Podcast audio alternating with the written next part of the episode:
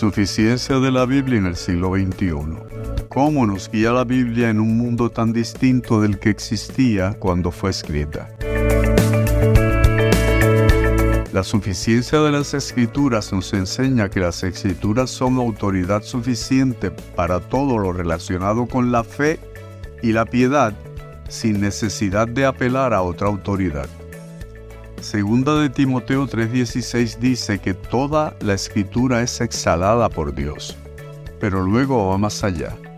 Dice que las escrituras son útiles para enseñar, para redarguir, para corregir y para instruir en la justicia a fin de que el hombre de Dios sea perfecto, preparado para toda buena obra. El perfecto que Pablo describe aquí es el hecho de que la escritura es capaz de equipar completamente al creyente para toda buena obra. Esa es la suficiencia de la escritura. Pablo está diciendo que la Biblia es suficiente en sí misma para decirnos todo lo que debemos creer para ser salvos y lo que debemos hacer para agradar a Dios. La Biblia no habla exhaustivamente sobre todos los temas. Buscarás en vano versos que te digan cómo cocinar una cena exquisita o producir un canal en YouTube. Pero obviamente, eso no es lo que Pablo quiere decir. Lo que quiere decir es que las escrituras son suficientes para guiarnos a vivir vidas que agraden al Señor.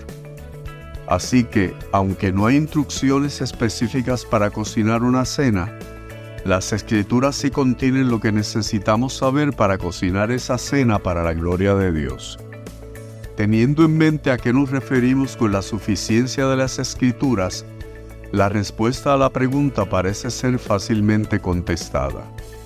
Independientemente de los tiempos y los cambios que vienen consigo, el propósito de la Biblia, su relevancia y su suficiencia no son afectados. Aunque la Biblia se completó hace aproximadamente 1900 años, su precisión y relevancia para la actualidad permanecen sin cambios.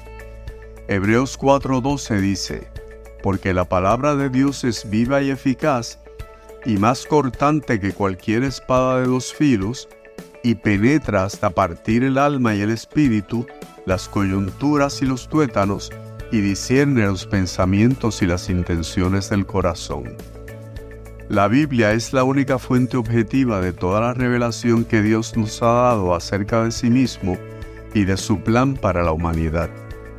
Y lo más importante de esta revelación es la historia de nuestra separación de Dios por el pecado y la provisión de Dios para la restauración de esa relación mediante el sacrificio de su Hijo Jesús en la cruz. Nuestra necesidad de redención no cambia con el pasar del tiempo. Tampoco el deseo de Dios de reconciliarnos consigo mismo.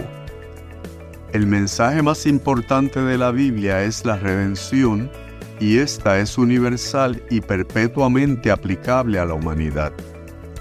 La Biblia nos enseña, de acuerdo a Romanos, que todos pecaron y no alcanzan la gloria de Dios y que la paga de ese pecado es la muerte. Todos es una palabra absoluta de la cual nadie en ningún tiempo o lugar se escapa. Es toda e inclusiva. Pero también la Biblia enseña en la carta a los romanos que somos justificados gratuitamente por su gracia por medio de la redención que es en Cristo Jesús. También que la dádiva de Dios es vida eterna en Cristo Jesús. La Biblia nos revela el problema que todos enfrentamos y nos da consigo la manera para solucionar ese problema. ¿Cómo pensar que la Biblia ha perdido su relevancia y suficiencia hoy?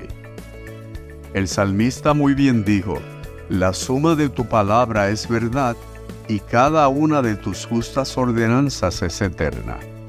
Incluso el mismo Jesús afirmó, tu palabra es verdad.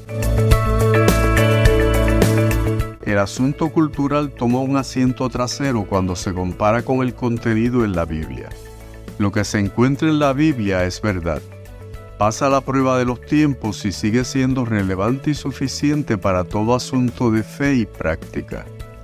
La Biblia entonces nos puede guiar y verdaderamente nos guía en este mundo tan distinto al que fue escrita.